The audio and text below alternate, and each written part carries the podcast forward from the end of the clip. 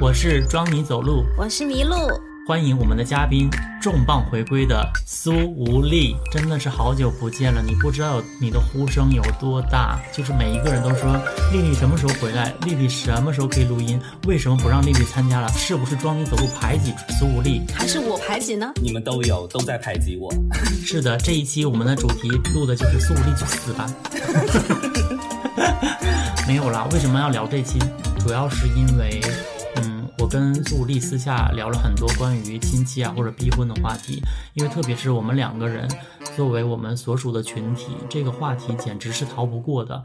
我们不仅是背负着一些嗯家庭的一些压力，还有一些世俗的压力，所以说我觉得我们很有资格来聊这一期。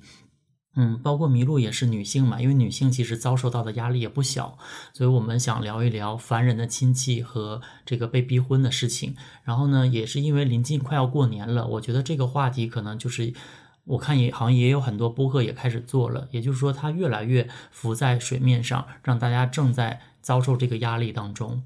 我觉得那就是从这个亲戚开始，因为它属于逼婚的边缘元素，就是因为家长太在乎。亲戚的眼光或者亲戚的七嘴八舌，才导致这个逼婚显得更加的让人觉得难难以接受。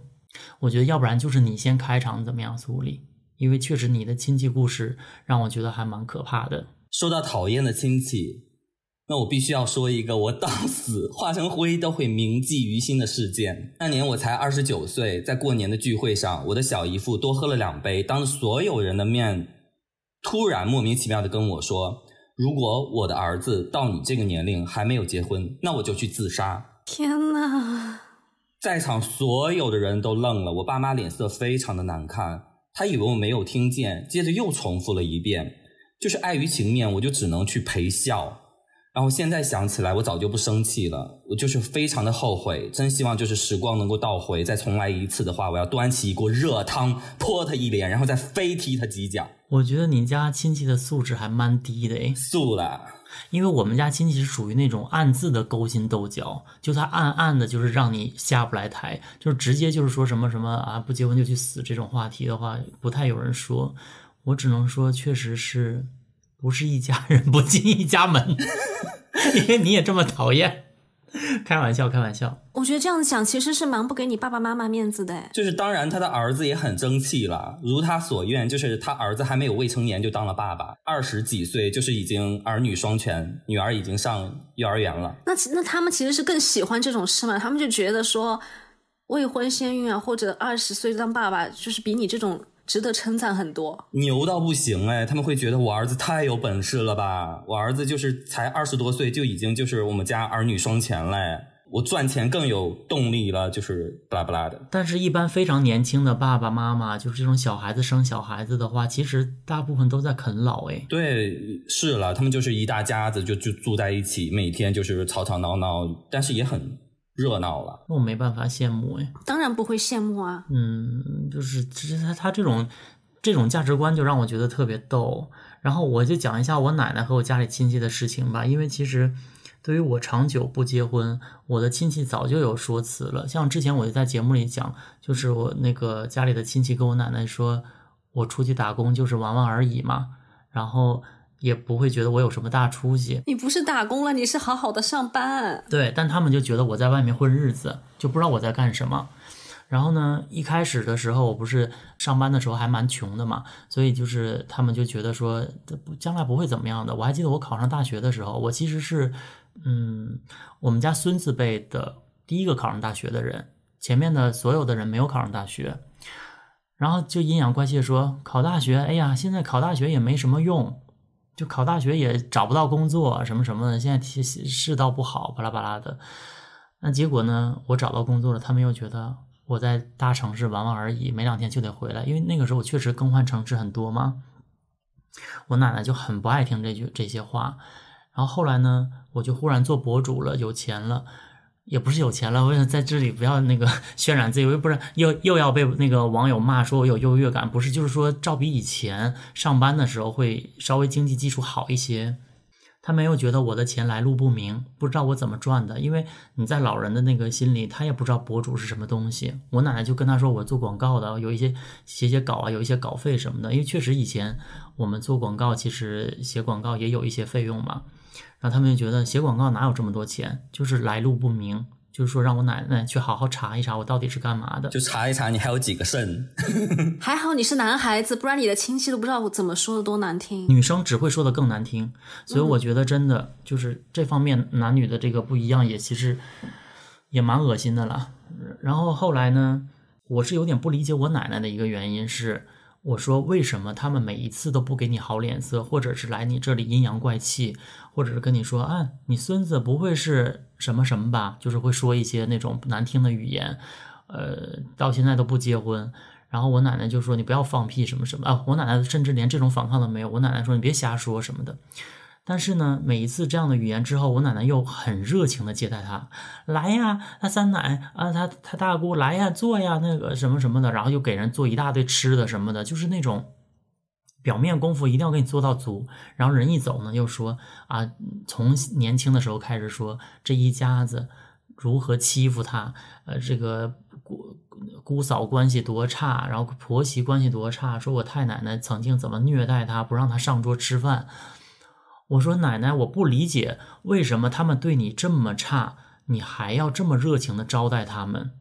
就是如果你不来往，不也就完了吗？因为我们本身也没有什么经济来往，也不是说互相扶持，或者是你依靠人家要给你什么东西都没有。我就不懂老年人的这个心态。他就说：“哎呀，这个礼数要讲啊。”我说：“我不讲这个礼数。”我后面也会讲到，就是我来跟家里。说不结婚的这个话的时候，我是怎么样说的话术？我是觉得离间亲戚关系其实是我的第一步，因为本身亲戚关系并不好。对，在对在这里说，大家可能会觉得说这个人怎么心机这么重？但是我也前面讲这么多，是因为让大家能听懂，我家里的亲戚关系本身就非常的差。所以我要离间他们，让他们不再往来，这样闲言碎语少了。你家里人就是你最亲近的这些呃爷爷奶奶、爸爸妈妈，他对你的微词也会少。所以我一直是走的这个路线，我非常会曲线救国。如果你亲戚关系好的话，你也会离间吧？因为你本身就是一个心机很重的人。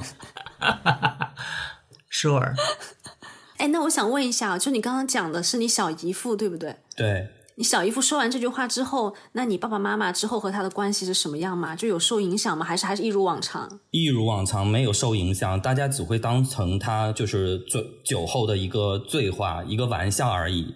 就大家每年还是要不停的聚会呀。就前前几天我小姨夫生日，然后我们全家也会去，就是一起庆祝。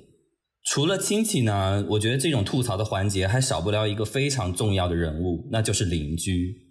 我们一个大院里的阿姨是我妈妈的闺蜜，就是很多年前有一次来我家玩，当时我正在对着镜子挤粉刺呀、挤黑头，她走过来就跟我说：“小儿找媳妇了吗？”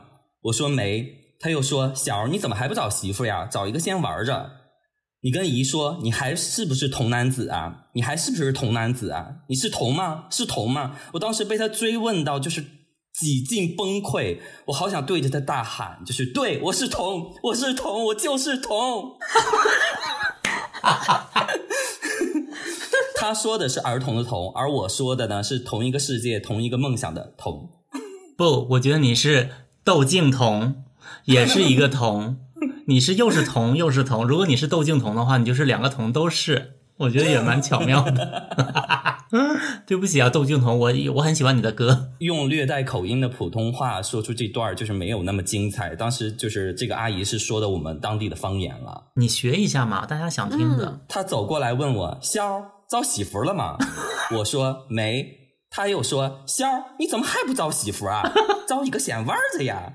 你跟姨说，你还是童男子吗？你还是童男子吗？你是童吗？是童吗？我真的为了 M 字闲聊，就是牺牲了太多。你平常跟家里人也是会这样讲话吗？是用这种语音语调吗？对我，我平时在家也是这么讲话。你以后也可以跟我们这样讲，我们很爱听的。对啊，你可以先预演一下，就是跟我们跟父母吵架的时候，爹娘，然后就拿我们开始夸夸的练手，我是很喜欢的。我可以用鞍山话回你，然后这个播客就变成一个地方台的感觉。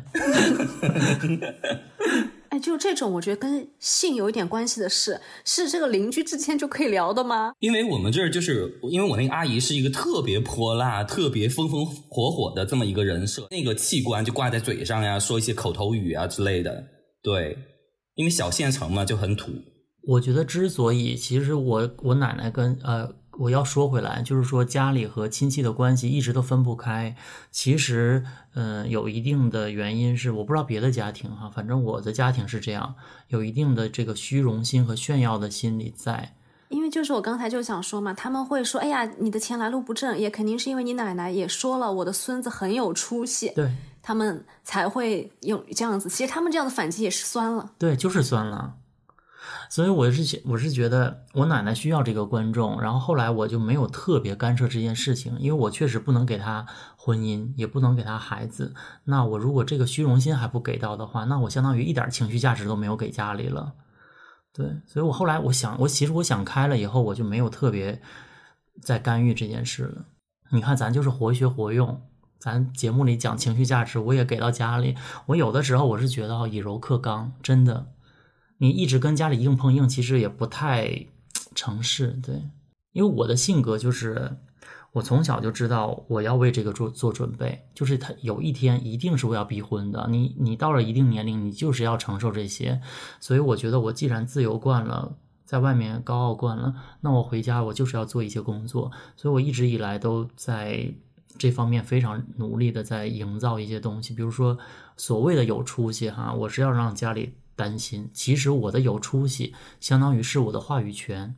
对我觉得这个非常重要。就你一方面还管家里要钱，比如说我刚毕业的时候，家里还给我钱嘛。我那个时候当然不能就是很叛逆，就是说你少管我什么什么的。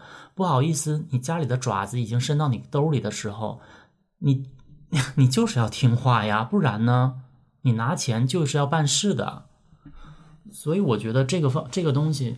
我是很冷血，也很客观的去看待的。所谓的这个亲戚关系，你面子不给足，你的所谓的懂事没给到，其实你的这个感情就是没有办法维系下去的。心情也是如此。嗯，我在这方面稍微。冷血一点了，我觉得你讲的跟那个经济有关，是真的是很是这样的。不仅是我们小辈跟家里，其实我觉得长辈就长辈之间也是这样。就比如说你是兄弟姐妹里那个经济条件最好的人，我觉得亲戚不太敢对你闲言碎语或对你的小孩闲言碎语，因为其实要给到你这个面子，特别是有的亲戚之间他还需要你帮衬的话，其实就是会对你特别客气。我这样讲好像又显得很冷血，没有亲情，但是看过一些案例就是这样。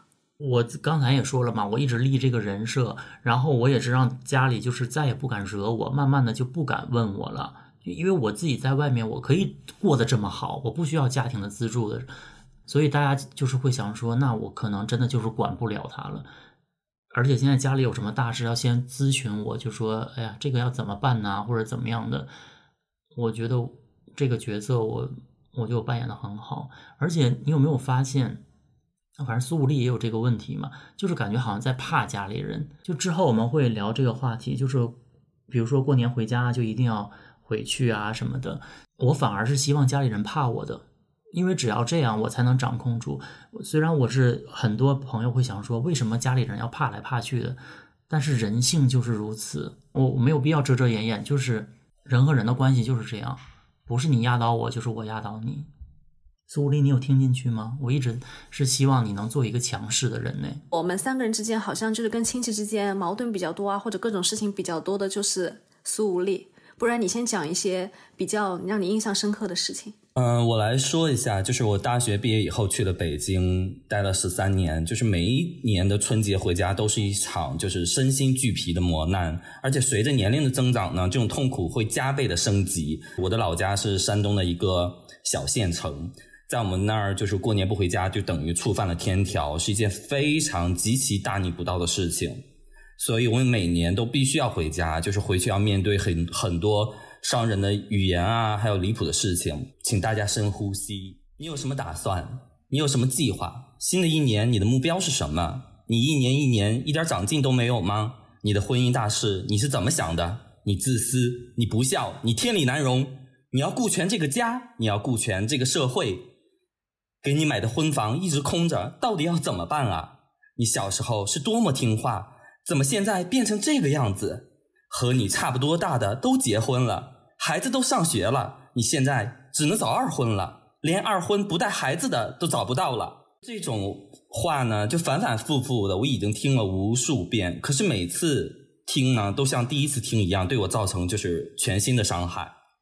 你们有就是在逼婚的过程中有听到这种话吗？没有人敢对我说。我奶奶经常会说：“你爸走得早，你就是要完成这个任务。”她说：“那你将来一个人怎么办呢？然后或者是那个啊，这个我我们这个姓氏的这个家族将来如何延续？”我说：“到底这个家族有什么好延续的？延续什么？我也很费解，就是这种家庭有什么好延续的？家人的逼婚的话术呢？随着你年龄的增长，在婚恋市场上竞争力的下降呢，也会有变化。就早些年的时候，就是我家人会特别强硬的说：“你必须要结婚，你别给脸不要啊！我们没逼你吧？要是真的逼你，早就把你绑起来去结婚了。”然后到了。这几年呢，他们会稍微软化一些，就说：“哎，你先认识一下嘛，先接触一下，不合适就算了。也许对方是看不上你呢，交个朋友嘛。”然后甚至有一天，我爸就跟我说：“啊，你结婚不要孩子也行，或者是领养一个也行。”我当时真的很困惑，我为什么要有一个孩子？那他们的思想是不是还是要有人给你们养老？对，是是有这种思想在，因为我妈就是呃。催我的话术是这样的，就是，哎呀，你不结婚不行啊，就是总得找个人照顾你啊，然后担心我老年，对，怎么办？我妈是让我表演，因为我不是我的事情我都跟我妈说了嘛，但我妈说你奶奶爷爷你是肯定不可能这么直白的说的，你就怎怎么样？她说要不然你就雇一个人跟你演戏好了，你骗骗骗他们。我说我连骗我都不屑于骗，我说这件事情。我就不需要做这个骗的事情，就我不需要找一个陌生的女孩来陪我演戏，因为之前麋鹿就说，要不然哥哥我就陪你回家走一圈，就假装是你女朋友啊。对，然后我说我不需要做这个事情，我说我光明磊落，我不觉得我做错了，就我可能这方面还是有点固执吧。其实是嗯，可以这个所谓的以退为进，但是我不想做这样的事儿。对，我就觉得黎明路如果来帮我。他可能会掀翻桌子，因为他不能上桌哎。我就做小伏低啊，我在那里就是拍 vlog 发到微博上热搜。这个玩笑我都不敢开，就是你山东人才才能说。真的，我就靠这条红了。还有一些离谱的事情呢，我之前在算命那一期播客也分享过，被拉去找各方神秘力量算我为什么不结婚，每一个神婆都鬼话连篇，就是说我其实女人缘不断呐。不能结婚是因为我命里有一把情锁，这个意思呢，就是需要给他钱帮我去开那把情锁。我还被什么剪过头发，就是把头发埋进香炉的香灰里面做法呀。还有我妈在年夜饭上嚎啕大哭啊，真的我这辈子都不会忘。那个饭桌上逼婚，这个可以讲一下哎。就是我饭桌上逼婚，只是我妈就是吃着吃着饭，突然就开始掩面嚎啕大哭。你们之前有聊任何东西吗？就你妈没有任何的聊天，然后直接就哭。对对对，没有任何的聊天，因为我妈就是一个很抓马的人。嗯，我之前在北京上班的时候，她也会有一天突然给我打电话，说我今天去给你姥姥扫墓了呀，怎么怎么样？说着说着就是说到我死不瞑目，因为你不结婚。让我当时很生气，我说你就是为什么要跟我讲这些？苏丽刚才前面讲了嘛，他说随着他年纪变大，家里那个催婚的话语也是稍有改变。我说这一点应该是在我身上的体会更深。因为我是女生，就是他讲他爸爸妈妈的态度其实是有越越变越好，现在就是慢慢的愿意说，哎，你先认识认识啊也好，就软下来。但是女生听到的话，随着你的年纪增长，绝对是越来越难听的。就我身边这样的声音已经算很少了，我知道，但是我也听过，就比如说有人跟我说，他说你别现在得意哦，你就三十出头，你看你还有男的追追你，你等到了四十岁，我看你怎么办。你到四十岁一看，你周围就什么人你都找不到了，到时候你就自己哭去吧。对啊，真的有人会因为这个受影响。那其实他讲的话呢，我不得不说也是一个事实。就如果你真的去外面相亲啊，你在这个婚恋市场上，一个四十岁的女生，你确实是没什么优势了。我们实话实说，可能有点不女权。但是我就说没有关系啊，我说我四十岁了，我就找六十岁的，我找个老头儿。我说你帮我介绍一个嘛，你帮我介绍一个二婚老头儿，我要那种有钱的小孩，儿子已经在美国留学了，也不回来了，我就跟这个老头过，我就花他钱就行了。等他死了，我就继承他的钱，怎么样？就对方就不敢说话。就我的所有的办法，就是对方如果对我说了稍微有点冒犯的话，我就要不然就是回怼回去，要不然我就把我自己说的更加不堪，让他不敢讲话，就是我的 招数。我套用一句现在流行的话说：“女王你好挤，好挤。”这个发疯的事情让我想到我们的制作人，他也是发疯过。他曾经跟他妈发疯，因为他妈也一直让他找女朋友啊，或者是怎么样的。他直接跟他妈说：“我是女的。” 真的绝了。所以他也是算是出柜吗？不是，他就已经不管说什么贵不贵的了，他就是一个发疯，就是你你既然让我去找女朋友或者结婚什么的，我就直接就是变性。对，他就已经不管不顾了。我觉得就是从那以后，他妈就再也不管了。而且我会反咬一口，就是我爸妈，比如稍微讲一下，我说那还不是因为你们无能。我说二十多岁时候，你们怎么不给我介绍有钱男人啊？我介绍有钱男人给我，我就立刻结婚啊！不是你们介绍不到吗？到底是谁的问题？谁的人脉有问题？谁活了这么大没有一些人脉，能给自己的女儿介绍点有钱人过来呢？他 PUA 回去，他们就只能沉默。真的是姐耶！而且从此以后就不太敢再提，因为他们也不想被我这样说。然后信还跟我讲说，他说他之前就是想调到那个省会工作，然后呢，他家里人的条件居然是让他假结婚，就他说你要同意就给你找，是托人就是给你办到省会去，就是我就没有想到家里的关系会成为一个怎么说有条件的关系。我小的时候我很单纯的时候，我一直觉得亲情是无条件的，因为。就是这是无法选择的一种关系，但是你慢慢的你就会发现，亲情是有条件的，而且非常有条件。它的条件并不比爱情和友情少。就你当你客观和冷漠的看待这件事情的时候，真的你就觉得世间的情感好凉薄。我觉得这件事，我们中国的小孩应该很多人都深有体会吧。就是电视剧里也有演过这样类似情节，就是你从小你成绩不好，可能家人就是会骂你。很多小孩他都会感受到，喜欢的不是我这个小孩，是喜欢成绩好的我、听话的我。对的，我觉得我我个人还是对这方面感受蛮深的，所以我也是，我觉得我们俩可能就是早早的意识到亲情的这一面性。没错，所以会对待他的时候也更客观。就刚才说到我妈很多年前在年夜饭上，因为我没有结婚，就没有来由的嚎啕大哭。其实那个时候我是非常嗯，就是心疼的。但我现在呢，呃，我又想起一件事情，就是我。现在回到老家了。八月份的时候，农历的生日，然后在我生日上，全家一起吃饭，我妈突然又哭了。那个时候呢，我就是内心毫无波澜，我特别的麻木。我心想，啊，又来这一套。我真的就是该吃的吃，就是该吃我的就吃我的，该喝我的喝我的，我就是不在乎了。我就现在就是处于一种，就是我很爱我的父母，但是我又很讨厌他们，就特别的矛盾。我不知道这种情感要怎么去描述。那你是不是当下也会有一点觉得他那个哭泣其实是有一点小要挟你啊，或者是有一点表演的成分在里面，所以你才会那么麻木吗？嗯，我觉得不是表演的成分，就是他是真的为我的婚姻去担忧吧。因为我妈啊。我之前因为我情绪的问题，我不能一个人独处。然后我在北京的时候，我的室友出去旅行，然后我就邀请我妈来北京陪我。那个真的是我做过最错的一次决定。我妈来了差不多一个星期，她每天都会跟我说很多遍的：“如果我们死了，你怎么办？如果我们死了，你怎么办？我们还能活多久？你怎么办？”就是每一天都在我的耳边不停的说这些。我真的想从二十六楼就是直接跳下去。我还记得你有一次给我发语音，我们类似语音电话吧，然后你就一直在嚎啕大哭，然后我就特别难受，也很着急。然后后来你跟我讲说，你就说你知不知道我现在我我就胃痉挛，我说你到底怎么弄的？你说因为我回家我就觉得跟他们在一起坐着，就跟家人在一起坐着吃饭，我好难受，我只能就是快点吃。扒拉两口，然后我就回房间，以至于就是一直在饿肚子，或者是没有按时吃饭之类的。然后我就想说，怎么会发展成这样啊？而且我很讶异的是，你已经这样了，而且我还记得你妈说过一句话，就是说，就看见你有一天笑了，就是发现你终于你回家这么长时间，终于笑了一次，她很惊讶。然后我就想说，天呐，就是儿子的这个心理变化和他已经已经快要到崩溃的边缘，可是。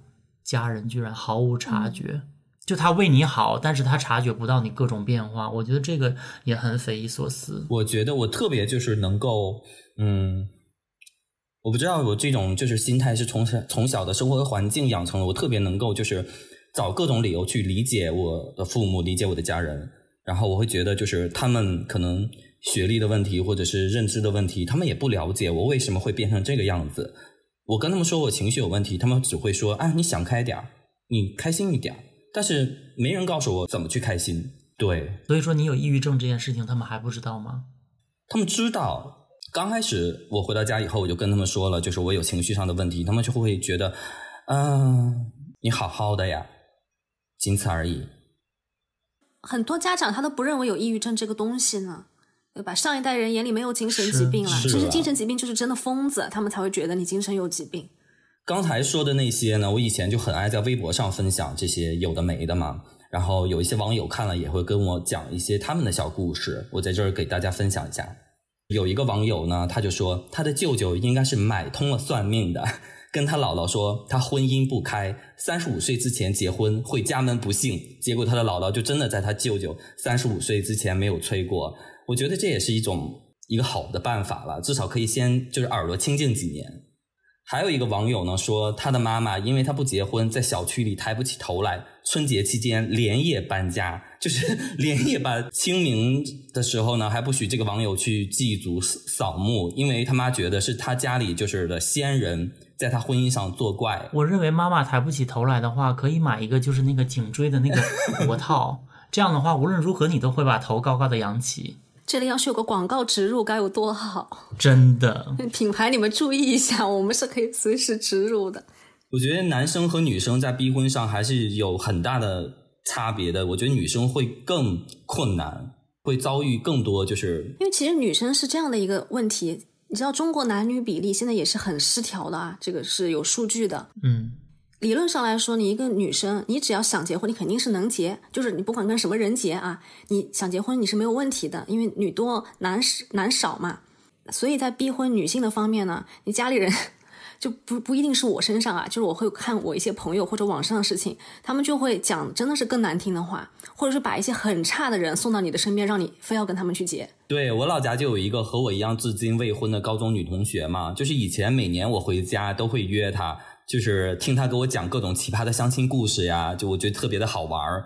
然后他父母就会跟他说，因为他没有结婚，街就是被街坊四邻戳脊梁骨，被人指指点点，他妈就也觉得抬不起头来，他妈还会骂他丢人现眼，就是让他快点结婚，跟谁都行，就是只要能结婚，还给他介绍了，因为他就是我们俩年年龄相仿，都还蛮高龄了，就是给他介绍了一些二婚啊，或者有一些就是肢体残疾的，也会介绍给他。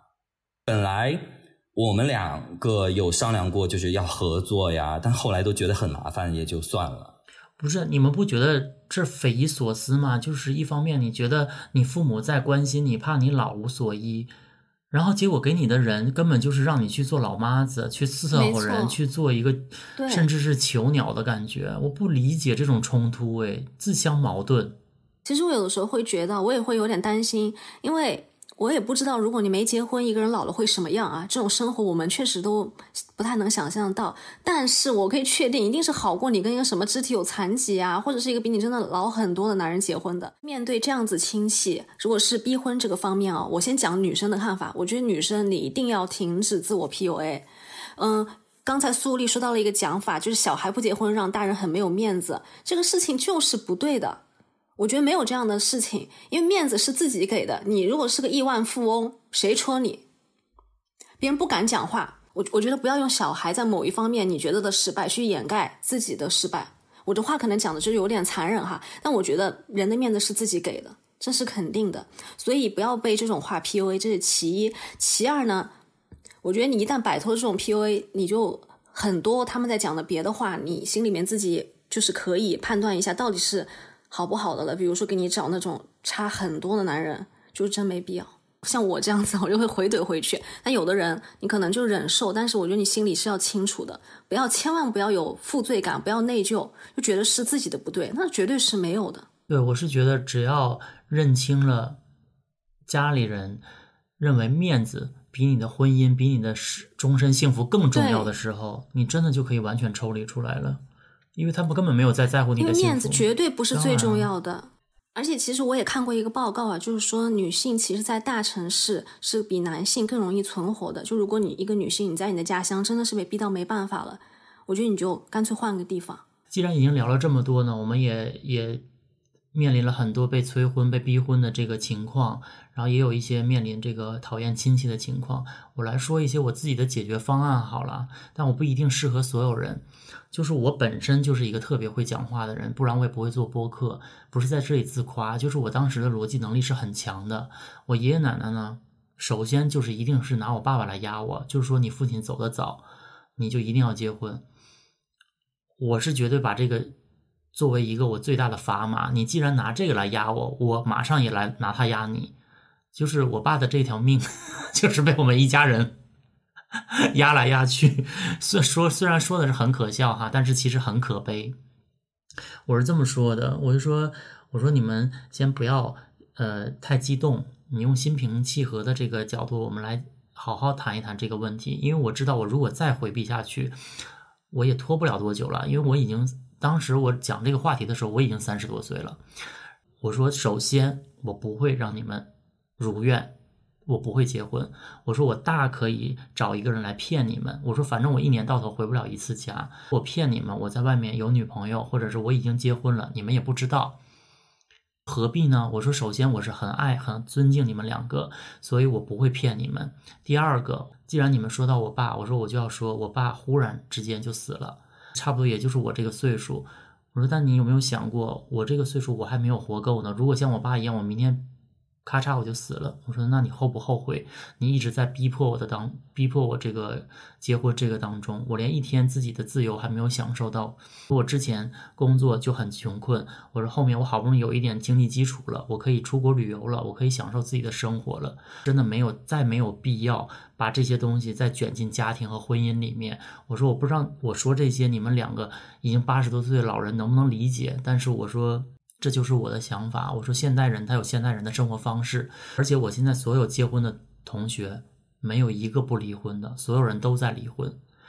你们也可以看看现在离婚率有多高，而且包括出轨的。我说，你知道现在手手机就可以约炮，就可以跟随便你想睡的人就睡。我说，这样的基础婚姻也不可能长久。我说，今天有一个人来把我的财产分走一半，明天就还有下一个人，这是你们想看到的吗？他们也就哑口无言了，因为我就是太能说了。然后爷爷奶奶，总之还是那句话，就是说，哎呀，还是怕你没有人照顾啊什么的。我说现在你你没有人会照顾你，你不是找一个保姆回家了。我说不是那个时代了。我说像你这样，我天天跟我爷爷，我我奶奶是半夜会去探我爷爷鼻息的。怕他忽然死了，我说，嗯，不太有人有这么细致的。我说，特别是新婚，也更不可能做到这一步。我能把我自己照顾好，这么多年在外面，我已经过得非常好了。我说，你们也能看到。反正总之，我大概跟他们聊了得有两个小时吧，声泪俱下，我也伴伴伴随着一些哽咽呀什么的。然后最后他们就妥协了，就说那好吧，那你就自己你自己过得好就行。他们现在就再也没敢提了。因为再提的话，我只能说，我说我已经把话说过喽，不要再让我重复了。那你爷爷奶奶也是算是很讲道理的老人了，就能听进去你讲是什么。因为主要是因为这对这个特殊状况，就是我爸走了，走了以后确实，反正我从我这个角度讲，当然也很痛吧。但是如果从我爷爷奶奶角度讲，唯一的儿子走了，那种。你对世界的观的一个崩塌，或者是你就想说这个是这辈子也就这样了的心态，其实会很多，所以他们就是我想说算了。那苏丽，你有试过跟家里人在这方面进行沟通吗？因为我觉得你们家现在的情况已经就是说三个人都不开心，就是一个家理想的情况当然是三个人都开心了，但是你爸爸妈妈看起来也是无法开心了。就是因为他们也是说嘛，你必须结婚生子，他们才能开心。虽然我觉得不是这样子啊，一个人开不开心不应该去改变别人，而是应该你自己心态上的改变，让你自己开心。但是既然已经是这样的情况，我觉得你应该率先走出来，就是起码一个人开心好过三个人全部开心。是的，就是我也想说这一点。当时那个苏武丽要回老家的时候，我就有想到，你只要一回家，人聚在一起，就是会矛盾会变大。所以我也提出这个观点，就是。包括听众朋友也是，我们做人真的要自私一点。你当然我们要感谢父母的养育之恩呐，什么这些老老一套我就不说了。虽然其实这些东西都是可以推翻的，因为这个都是我们历来的教育告诉我们，你需要孝顺，需要干嘛的。我觉得其实是可以平等相处的。然后如果还是不能做到平等，只是一味的打压，或者是一个爹味十足的家庭，我觉得你做人就是要自私。因为你人活这一辈子，一定要以自己开心为主。我一直是这样的，而且我对我跟家里人的关系也也没有变差。因为这样的话，你会发现家庭对你的掌控力变少了以后，他反而会尊尊重你。他一直都抓着你不放，会觉得你是一个囊中之物的话，他反而不会尊重你。这就是人性贱的地方。对，虽然这么说很冷酷，就有个词叫做敬畏，就尊敬你，有点怕你。的意思就是这个是确实是伴随着的。其实我觉得就是无限的骂小孩啊，或打压小孩，就是对你是没有尊重。但是我也给大家在做一些心理按摩吧，就是对我们听友里面可能有很多也是一直被催婚、一直被逼婚，不管是女生啊，还是男生，还是小众群体。我是想说呢，嗯，因为我们在做的事情还是一件很新的事，就是年纪比较大了不结婚，对你们来说更是一件，对这个社会来说啊，在你们身上更是一件很新的事情。那我觉得。因为我们觉得我们做的才是对的嘛，但是这样的事情确实又不是主流。我就觉得做这样的事情，你是肯定是要付出代价的。你要是如果觉得不公平，你就想想看，历史上有一些人，他们为了 创造出他们心里更美好的社会，他们是要付出很大代价，比如自己的生命。就是一些英雄豪杰啊，一些什么的，对吧？他们要付出自己的生命，才能 有一个更美好的社会。我觉得我们做的这一点一滴的事情，如果我们觉得是真正正确的，那我们大家一起做这些事情，是可以推动一些社会的进步的。所以，就听你的亲戚念叨这些东西，就是我们需要付出的代价。如果你觉得是对的话，我觉得你就那就承受吧。结果回回家过年发生了大概八十起命案，因为 M 字闲聊。想，如果我们的下一代他们就是可以随便不结婚的，然后也可以过得很开心，也也社会上没有人会说他们，那他们就是可能在心里面会谢谢我们，就曾经又有有一些很多人不结婚的抗争。制度的改变是需要时间。对呀，嗯，也是需要人付出代价的。对我们就是那个代价。让听众想说凭什么？我他说我要享受这个成果。就这样想想，稍微心理安慰一下吧。嗯。就刚才你们都提到了开不开心的问题，我想说就是在去年的时候我生病了，呃，应该是在很久之前我就病了，只是我一直撑到去年，实在是撑不下去了，才去看了医生。然后我去年春节后我回到北京上班，我的情绪出现了非常大的问题，就各方面的原因都有吧，但我觉得家庭的占比。更多，我就控制不住，每天会哭个五六次。我比如说，我看见晚霞，我会哭；就是走在路上听见小孩叫妈妈，我就会哭，就没有来由的那种悲伤，就是一直流眼泪。也想过很多次，就是一跃而下呀，从这个世界上彻底的消失。最大的改变是我变得不快乐，以及我变得很不爱自己，所以我就去看了医生，吃了药，然后也辞掉了特别傻逼的工作。去了新疆旅行，然后七月底的时候，我就回到了山东，回到了老家。我幻想着我回家以后可以得到一些温暖和嗯短暂的休息，结果回家半个月就被逼着去相亲。他这些遭遇和变化我都知道，所以我就想说，我我实在是不知道讲什么，因为其实很多次。苏丽有跟我求救了，算是就是在情绪上的求救。但我这个人呢，又是一个没有办法说很好听的话的人，因为那些话对他来说是没有用了。我也觉得，嗯，对，所谓的心理按摩，这个时候已经没有用了。我都会直接给出建议，我说马上离开。对呀，我说你来上海找我，住我这里，我就是我给出一套方案。但是我是觉得，其实当下他是需要抒发了，他需要聊天，他需要有人跟他沟通和甚至是一个拥抱。但是我是不会永远不会抱你。那你有想过逃离吗？他们让你去相亲的时候，你想就赶赶快我就离开老家，回到北京、上海。我现在还有一个最大的改变，就是我一点勇气都没有。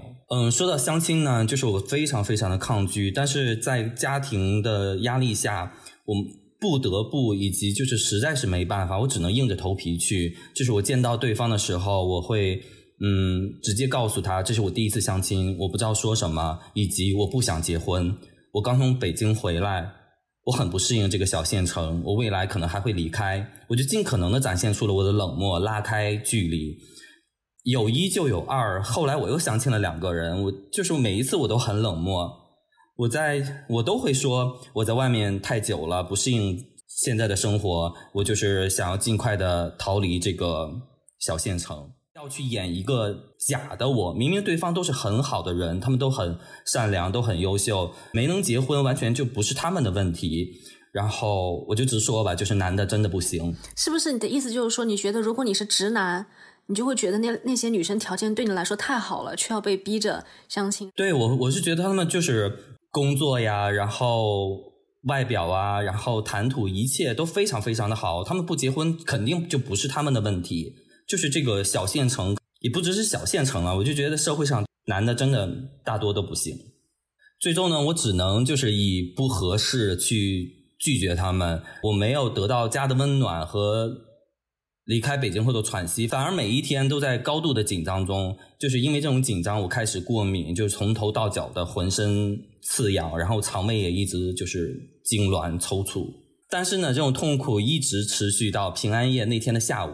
因为我发疯了，这个我也听说了，我当时也吓疯了。怎么发疯？真的就是彻底的发疯。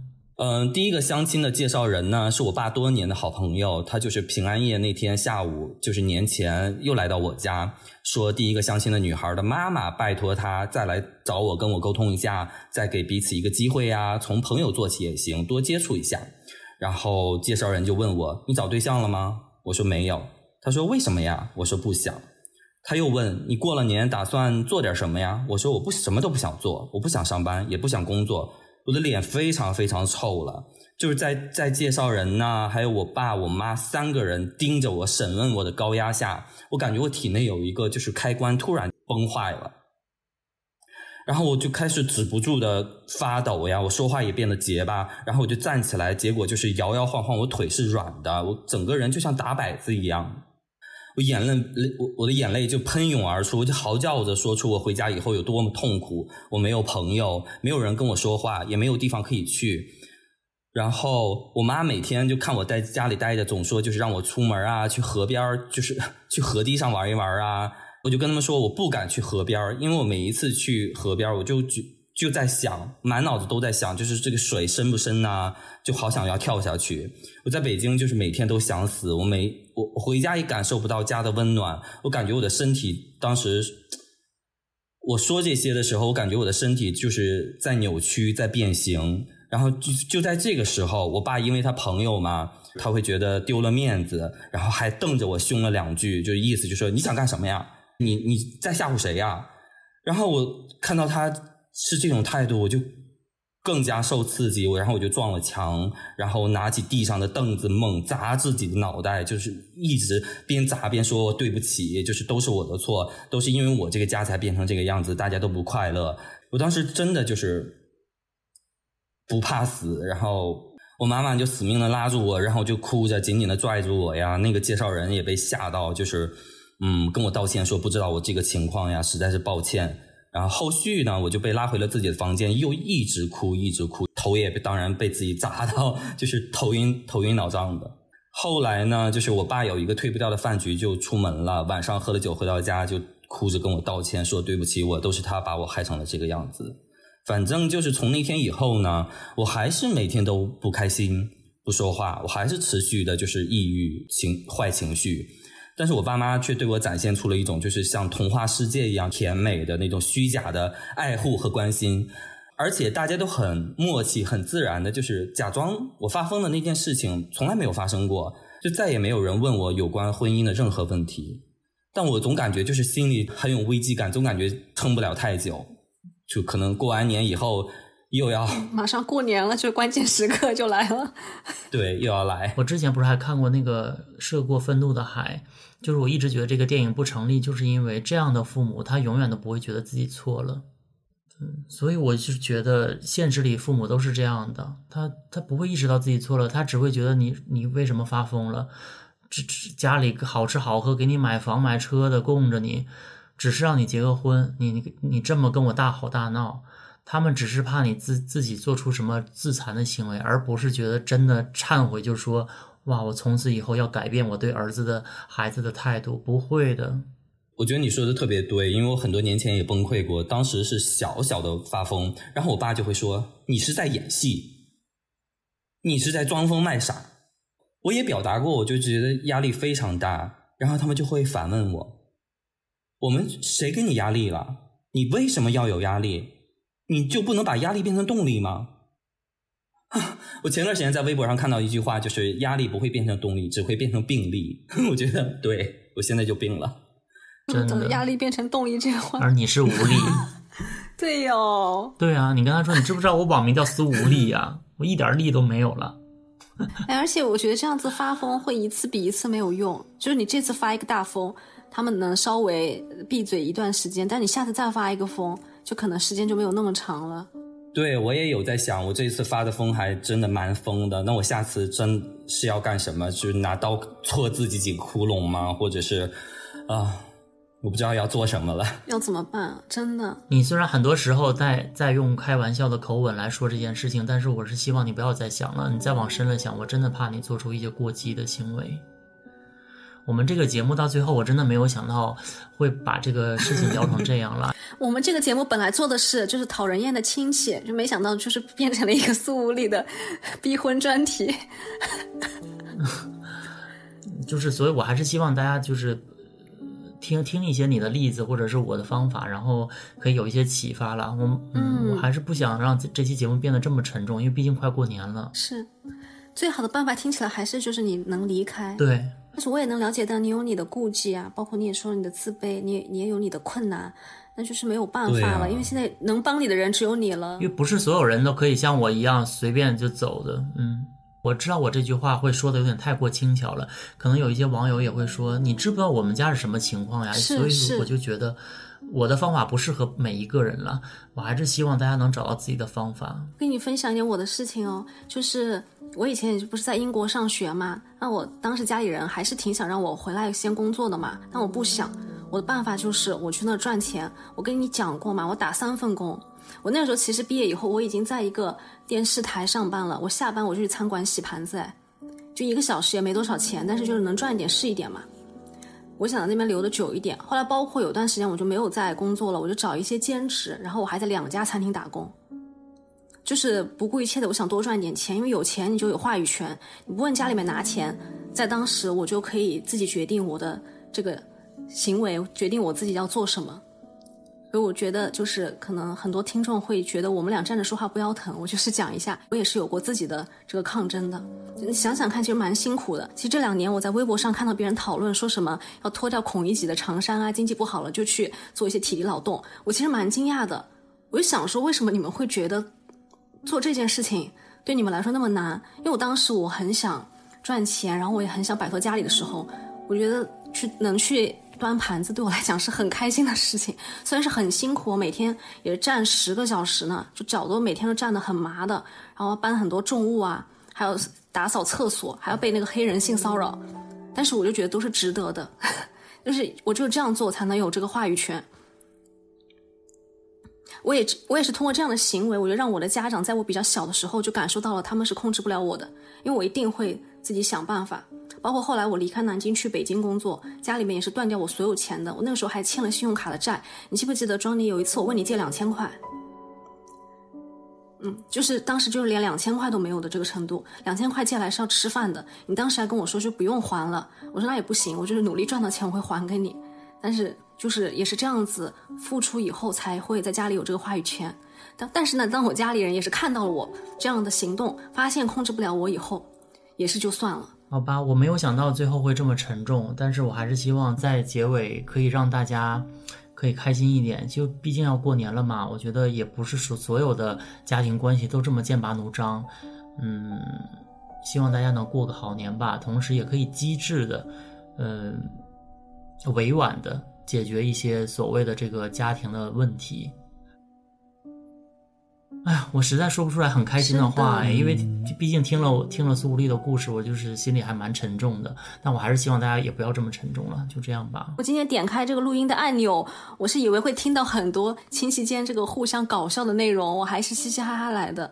就没想到会是这样子。没有，就跟你讲，很多亲戚就是下贱，你就是要用最冷毒、最冷酷的嘴脸来面对他。我真的不不认为亲情会是，特别是这种八竿子打不着的亲戚，他会跟我有什么感情。像之前我不是还微在微博上分享过一个，我爷爷当时生病了，很严重的病，我赶紧就回家嘛，然后要照顾我爷爷，因为他什么尿啊什么的都要我来弄。然后我们家有一个亲戚，非要跟我见个面，因为。这么多年我没有跟这些人接触过，然后呢，他就特别好奇，我完全明白他要他见我要干嘛。他说：“哎，要请你吃个饭呐什么的。”给我给我姑姑打电话，然后我姑姑就是问我说要不要见，我说不见，滚，不想见。就是我直接对着电话说的。你这样凶一下是解决很多问题的。当然呢，我爷爷生这么严重的病，你不说来看看，你上来没有说问一下老爷子怎么样了，身体怎么样，你上来直接就说要什么找我吃饭什么的。就是你一点礼数礼貌都没有的人，我能，我还能就是跟你吃这个饭干嘛？我能认为你对我有什么感情啊？所以，我我觉得我这非常冷眼旁观情感，就是因为这个原因。我觉得我在这个大环境里面已经遭受受的太多太多了，所以我不会有任何的热情给到亲戚。我们就是秉持一个，就谁谁是真的对我们好，让我们开心，我们也对谁好，让谁开心。你要是让我不开心，我让你今年过年，我整个年都让你开心不起来。这就是我如果回家过年我的态度。